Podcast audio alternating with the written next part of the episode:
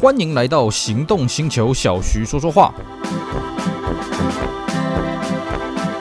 Hello，大家好，我是 Celsius，非常高兴呢，又在这边跟大家空中相会。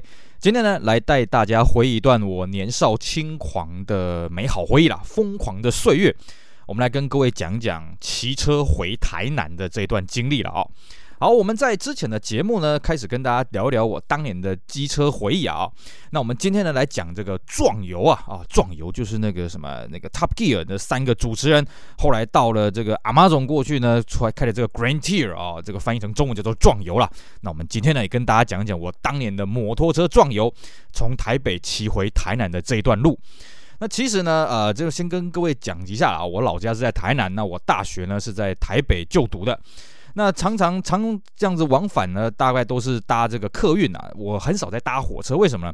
因为我觉得搭火车很无聊。第一个，我对火车真的是没什么兴趣啊。不要说火车了，我们今天的话题摩托车，我本身对摩托车的兴趣也没有像对汽车来的那么高了，钻研的时间也没有那么多。我充其量就是一个摩托车的使用者，但是并不算是一个兴趣钻研者了。那对火车呢，我就更加没有兴趣了啊。所以呢，在我记得这一段期间，在南来北往，我根本是没有搭过火车的。我在这个大学的期间，根本是没有搭过火车的。那高铁就更不用讲了啊。第一个，我在大学那个时代，呃，高铁都还没出来。第二个是什么呢？就算有高铁，我也不会搭，因为我觉得那实在太贵了啊。那个真的成本效益太低了。我们呢就选择最便宜的方式，那就是搭这个国道客运。那国道客运呢，那时候这个竞争非常激烈，所以其实台北到台南甚至有两百多块钱就可以搭得到了啊，非常的划算。那其实后来我想了一下，好像真的最便宜的也不是国道客运啊，是什么呢？是骑摩托车。怎么讲骑摩托车呢？那时候我骑的是速克达的这种摩托车啊，一百二十五 CC 的速克达摩托车。那以这种摩托车的油耗表现来讲，一公升可以跑三十五公里。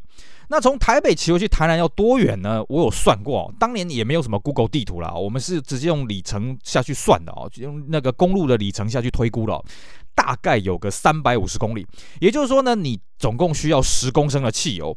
那那个时候的汽油呢，一公升大概是以有摩托车加大概都加九二就好了，不用加到九五九八了啊。一公升呢，大概也就是二十出头。所以呢，你如果单纯以油钱来算呢，其实单纯从台北回到台南的油钱大概也就两百多块。那你会说，可是搭客运也是两百多块啊？那这样子真的有比较省吗？诶。搭客运你还要先想办法爬到客运站嘛？客运不是从你家开到开到你家的啊，不可能啊，不可能从我大学宿舍开到我家了，不可能嘛，对不对？所以你还有这个这个移动的这一段距离，短程移动的这段距离的时间成本，还有这个移动成本啊，都得算进去嘛。所以整个这样扣一扣，因为你骑摩托车的话，你真的是从宿舍骑到你家门口啊，从你家门口骑回去宿舍啊，对不对？我这样算一下，嗯，好像有点道理哦。那下一个问题是什么？那时间需要多久呢？因为我相信是骑得到啦。以我们台湾的造车工艺而言。还有路面品质来说啊，这个台北骑回去台南，这个客观上是可行的。毕竟早年台湾还有美军的时候，就已经看过那些美军他们骑车环台的照片了。当时那个路面品质多烂呢，然后那个加油站又是几百公里才有一个的，他们都有办法把它环岛完成了。所以呢，我就觉得客观上是可行的。而且我也听过我们大学的学长有说过，哎，真的是可以从台北骑回去台南的哦。那他们的记录是八个小时到八个小时半啊。所以呢，我就觉得，嗯，这个时间的来讲，我也算是反正学生嘛，闲闲没事干，也算是有这个时间。那体力呢，当时不知天高地厚，哎呀，那个没问题啦。所以呢，挑了一个时间，我就真的把摩托车从台北骑回去台南了。那这过程呢，也是相当的有意思啊，因为常我们常说啊，知易行难啊，觉得好像很容易的事情，真的做起来不大容易。然后首先呢，路线要怎么挑选呢？根据我学长的讲法啊，八小时到八小时半的路线是直接走省道台一线了，从头到尾就走台一线。当然了，我们宿舍也不在台一线旁边，所以要先想办法骑一段路到台一线，然后呢就一路往南，然后骑回到台南。因为台一线有进到台南的市区了，所以要进到台南市区之后，要回到家里面就方便了很多嘛。可是呢，台一线的缺点是什么？台一线的红绿灯很多，而且呢行车速度慢，然后再加上这个路况也多，因为台一线常常会进入到市中心、市区这些地方嘛，所以呢台一线这个选项呢就被我给撇除掉了。那么第二条选项呢，大家就走台三线啊，台三线的这个可以欣赏沿途的风光啊，可以欣赏这个山路的美景，但是相对的台三线就很绕。我用这个公路里程去推估哦，台三线如果要从台北骑回去台南的话。可能要花十个小时跑不掉啊！而且呢，中间的路况怎么样也不太好掌握。毕竟呢，台一线都是在走市区的，你至少一个加油站来说，加油站台三线的密度肯定是没有台一线来的高了。所以台三线这一条呢，我也暂时不考虑。那有没有更两全其美的手段呢？哎，这个时候我就想到了所谓的西滨。当然，因为我骑的是这个白牌的一二五啊。白白的业务当然是不能骑西滨的主线啊，只能骑西滨的辅线。而且呢，这个六十一快速道路呢，在我们那个年代啊，六十一快速道路是断断续续的、破破碎碎的啊，也没有说全线通车了。当然，在我们节目录制的现在，也不算是全线通车了。只是在我们那个年代，基本上六十一很少，大部分都是台十五。那么到了台中大甲之后呢，就变成台十七线。所以呢，这条线呢就引起我的关注了，因为第一个，西滨它基本上叫做滨海公路，所以它。没有在市区里面绕行，西滨要一直到台南的这个这一段才会算是进入到台南市区的边边啊。在此之前，西滨台十五线、台十一线没有进到什么大城市的市中心，就是一些乡镇的市中心啊。所以它的行车的状态比较好掌握，比较单纯，那么行车速度可以维持的比较稳定。再来是什么呢？西滨的风光也不错啊，你可以一路看海这样子看回去。可是西滨的缺点是什么呢？它比台三线啊加油站的密度更加的低，然后呢，它的修车站也相对的低。所以呢，你如果路上遇到抛锚，路上遇到没有的话，哇，那真是很头痛。那我这些担心呢，并不是空穴来风，因为后来我还真的遇到这样子的情况了啊。好，那么到底这个路线是怎么跑的呢？具体的路线是非常简单啊。既然要跑西滨呢，所以一开始我们要先从台北往北跑啊。我各位说，为什么从台北市区往北跑呢？因为我学校在台北市区比较偏南端的哦，所以开始要往北跑。往北跑的用意是什么？要去接西滨的起点，也就是说，我们一开始先往八里那边骑，然后呢，从关渡大桥那边接台十五线，然后就一路绕到这个海边，然后就一路开始南下。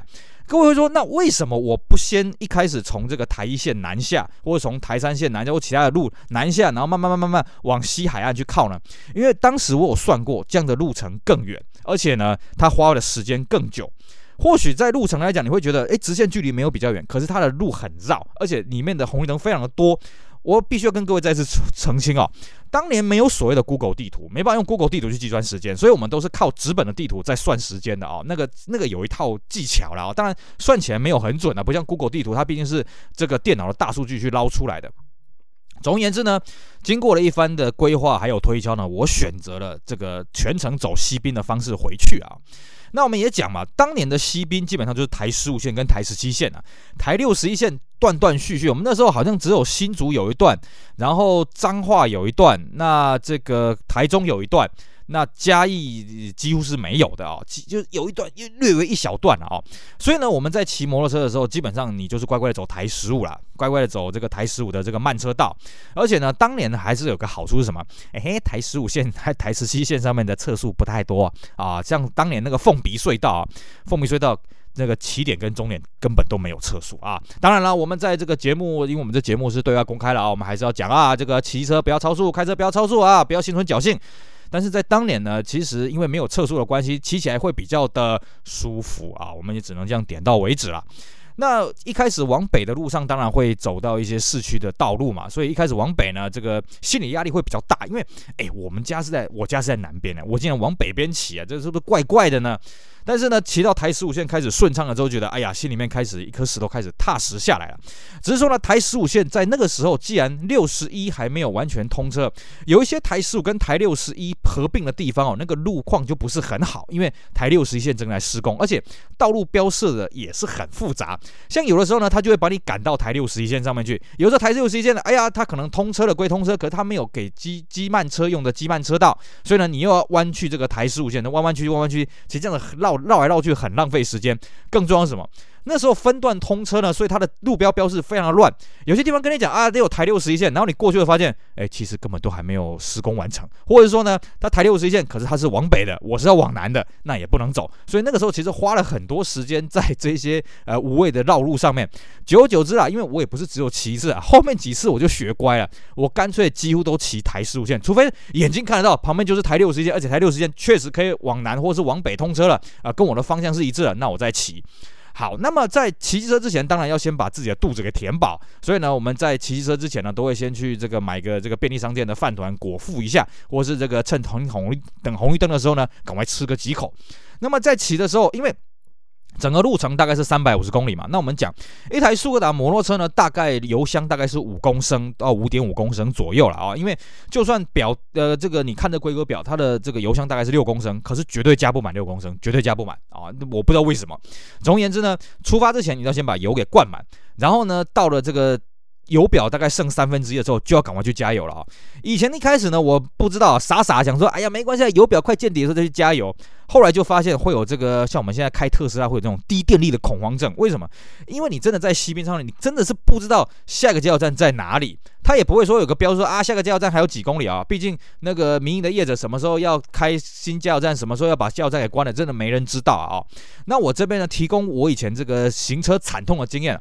在整个西滨这样一路从台北骑回去台南的路上呢，会有两个百慕达三角洲。什么叫百慕达三角洲呢？就是那边你很容易没油抛锚，甚至呢，我在这两个地方曾经加起来总共抛锚过三次，都是没机，都是没汽油。第一个地方是在哪里呢？第一个地方是在竹南段，竹南那边的那个台十五线或台六十线很好骑，尤其在台十五线、台六十一线都是下坡啊、非常的好骑。而且如果你是顺风的话呢，这个车子的表速呢会很快乐。当然，我们这边还是跟各位讲啊，这个骑机车、开车切勿超速啊，要遵守道路交通安全规则。那么那一段呢，你就会骑到很容易忘我。忘我的情况下是什么呢？就是你不太会去看你的油表，然后你就一直骑，哎呀，享受海风啊，享受这个速度清风徐来的滋润啊。可是呢，在竹南那一段的西滨，基本上是没有什么加油站的啊。真正有加油站是在哪里呢？是要你要回到台一线。那各位啊、如果你真的有骑过西滨，有开过这个西滨，就呃就有开过台一线，就会知道，其实竹南跟香山那一段的台一线是靠海的，只是呢，它跟西滨还是有一点点距离。那你要如何在西滨那边及时的接到台一线呢？就是一个技巧。我曾经就有一次在那边过路，然后呢，牵车牵了多远呢？牵了六公里。等于说，我牵车牵了一个小时，在烈日之下牵了一个小时，哇，这个这是非常的痛苦啊！那好在也是被我牵到了啊、这是第一个百慕达三角洲，第二个百慕达三角洲更恐怖了，因为我在那边这样子南来北往，我总共过路过两次。第二个百慕达三角洲在哪里呢？大概在所谓的四湖、宜吴啊、鳌谷那边，一直到这个布袋这边哦，这也是第二个百慕达三角洲。这个百慕达三角洲呢，也是很恐怖。为什么呢？因为这个百慕达三角洲，它的加油站的距离就更加的遥远。你会觉得说，哎，我的油表还有剩三分之一嘛？根据我最后这骑的经验哦，这中间大概有三十公里，在西滨的主线上面是没有加油站的啊、哦，你必须要稍微绕一下，绕到旁边的乡村里面，而且那个到底是哪一个乡村有这个加油站，不知道。我记得呢，我在那边过路过两次，第一次呢，我运气非常好，我过路牵车没多久，遇到一个民宅，正好。那个太太在外面洗洗菜啊，洗她的这个盆栽，然后呢，他就跟跟我问说：“哎，小兄弟啊，你怎么样了？”我说：“我没汽油了啊，你等一下。”他直直接进家门，拿了一桶汽油帮我加了一点点。他说：“前面有一些前面那边有个加油站，然后你就骑过去加。”我很感动，我掏出一百块给他，他啊，不用了，不用，不用，不用。我说：“那你这个这个汽油是常备啊？”“对啊，对啊，对啊，这汽油就是给你们这种过路客来用的啊。”这因为他在门口，他说他常常遇到这种骑这种速克达骑到没有的过路客了啊。的人真的是很亲切。那么第二次呢，是我从反方向，我从台南要骑回去台北的时候呢，也是在类似的路段，也是一样过路了啊。那这一次的顾路经验也算是蛮好玩的，就是说呢，呃，我也在想，嗯，这个这个民宅在哪里？当然，我也不好意思厚脸皮再过去跟他要这个汽油啦。我就觉得说，哎呀，上一次承蒙他的帮助，结果这次我中招，真是对不起他啊。结果这时候很好玩啊，旁边有没前前没多久呢，旁边有个这个欧巴桑啊，应该是旁边的养鹅啊的啊，养这个水产的欧巴桑，问我说：“少年呢？啊，你这个顾路了是不是？”我说：“是啊，是啊，是啊，没错啊。”啊，然后呢，他就很亲切啊，那你等我一下，噗噗噗就走了。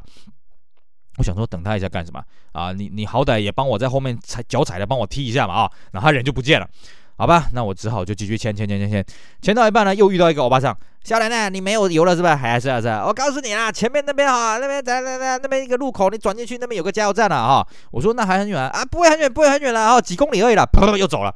哇天哪，这个这个这个这个地方的人情味怎么相差落差那么多呢？好了，我就想我就认命了，反正就在这边顾路嘛。我们既然顾路了，也不能要求人家有这个义务来拯救我们嘛，是不是？所以呢，我就很认份的呢，再继续把这个摩托车呢继续往加油站那个方向去牵了啊。结果呢，我签到，哎呀，终于啊，花了快要一个小时时间，满头大汗签到那个加油站的时候呢，哎，路路上也有许也越来越多活人啊。然后每一个看到我都说：“笑脸脸，你没有汽油了是不是？”我说：“是啊，是啊，是啊，是啊。”然后这个时候呢，有一个太太先回来。这个太太呢，之前好像是在对面看到我，我对她有点印象。她拿了一罐宝特瓶给我，啊，这个给你。然后人就跑了。我我想说，哎，我都已经快快快签到了。然后呢，这个时候更好玩的是，第一个跟我打招呼这个欧巴桑啊，他也提了一桶汽油过来了。哎，笑脸呢，我帮你加好了啦。哎，这样这样这样。然后陆陆续续在路上跟我打招呼，大家都加了汽油回来。哇！顿时之间，原来路上这么多颗汽油弹啊！当然是开玩笑啦，就是说，其实那边的人情味还真的是蛮浓的啦。大家都知道那边是个百慕达三角洲，很多过路客会在那边没有了啊。所以呢，我也是对他们一一的答谢，要塞钱给他们，他们也都是不收的啊，非常的亲切啊，非让我印象非常深刻。这个有趣的地方啊。所以呢，各位，你在这个，如果你真的要挑战这个骑车，这样从台北骑回台南，或台南骑回台北这种远途的移动呢，你切记走西边的时候要记得这两个百慕达三角洲，一个是竹南，一个是布袋啊，这两个百慕达三角洲很容易让你没油。当然那边的人情味都还算不错了。哎，竹南，竹南我不知道了，因为竹南那边真的是没有活人呐、我记得我那时候推车推了六公里哦，路上没有任何的过路客，完全没有。对向有啦，同方向完全没有啊。呃，好在那个时候我随身还有带纸本的地图，因为那个时候没有 Google 地图。没办法用手机，那时候手机也没有四 G 无线上网，但都没有啦，手机没办法上网的啦。所以呢，那个时候我算是好在有地图，靠着地图的指引找到加油站，还算是运气不错。那么另外一个呢是什么呢？你在中途的补给的时候，我会建议了啊，你在加油的时候顺便去旁边的这个地方去买点吃的啊，然后赶快塞个两口，赶快走。为什么建不建议各位坐下来吃呢？因为坐下来啊，你很快会感到疲倦。毕竟呢，我们在骑摩托车，摩托车这种东西不是给你。骑这么远的，当然，如果你今天是大型重型摩托车的话，那另当别论了。你骑这种白牌的速克达，这种小塑胶车、小绵羊呢，它不是适合给你这么长途在移动了。所以，其他人体工学不是很好。你骑久了呢，你会腰酸背痛。那你一旦休息下来之后，你会发现你的疲劳被放大。尤其我们在做这种长跑也好啦，或者在做竞走长途的这种移动也也也好啦。哈，常常会有一个所谓的撞墙期。撞墙期就是说你的体能开始下降了，然后呢，你的路程还没有结束，往往都是在你的整个路程的大概三分之一左右，你就开始觉得累了，你就开始觉得灰心了，你就开始觉得好像你撑不下去了。所以，我们都会建议，如果你有这种长途移动的话，除非你真的是非常的疲倦，你已经骑到想睡觉，不然不要轻易的让自己长时间的休息啊。因为你一旦松懈下来，你会发现你真的是很累了哦。当然，体力也是很重要，前天记得要睡饱。那么还有就是，真的不要太勉强。如果你真的觉得你体力真的很累的话，我也会建议你啊，那你可能找个公园，找个庙了，自己稍微躺一下啊，补充一下自己的体力，不要疲劳驾驶。不过我相信啊，如果你是一开始骑前面几次的话，你应该不会感到太疲倦。为什么？因为你会跟我当时的一样，很嗨，非常的嗨。然后呢，骑回家之后，当然是挨老爸老妈一顿痛骂了啊。那痛骂就就就痛骂嘛。反正我觉得我一路上我遵守交通规则，我一路上呢，呃，这个不闯红灯，我一路上重视这个路况的状况。那当然我也是挑白天。我不建议各位挑晚上，尤其是傍晚。为什么呢？傍晚西边呢，有很多那种我们的闽南也叫做“不一不一棒”啦，哦，就是有很多那种小小蚊子在那边交配，草蚊子在那边交配，超棒。你很容易整个安全帽沾满这个虫丝啊！哦，当然讲到安全帽，你在做这种长途移动的时候，安全配备一定要有安全帽，然后呢手套，然后我会建议再去买个护膝护具哦，毕竟长途移动的这个。状况呢比较不太能够掌握了哦，尤其是呃你的人品记得要好一点啊。这个如果你在那边爆胎的话，真的是超级麻烦了。我算是运气不错，我骑过这么几次南来北往哦，都还没遇过爆胎了哦。当然这种事情很难说了啊，有时候也不是你的人品啊，有时候真的是你的运气不大好。所以呢，在出发之前呢，记得要先把你的车子做一个彻底的检查啊，这个油路，那么各这各种油料，当然摩托车白牌速克达没有所谓的水路了啊，然后胎纹、刹车什么都要检查一下，才能确保呢。这一趟的旅程呢，可以开开心心的。当然了，以我现在这种年纪，你要我再去骑白牌摩托车从台南骑到台北呢，我也不愿意了啦哦。我已经过这个年少轻狂的岁月。但如果呢，哎，你还觉得自己体力不错呢，或者是有这个朋友可以一起陪骑，其实也不错的啦哦。好，以上就是我们今天节目内容，跟大家分享我当年的壮游，从台北骑回去台南。当然呢，这个还不是我最厉害的壮游了啊、我还有更厉害的壮游的行径。至于这个行径是什么呢？哎，我们这边跟大家卖个关子，我们下回节目再跟大家好好分享喽。以上非常感谢各位的收听，也希望大家继续支持我们其他精彩的音频节目。我是 Celsius，我们下回再见，拜拜。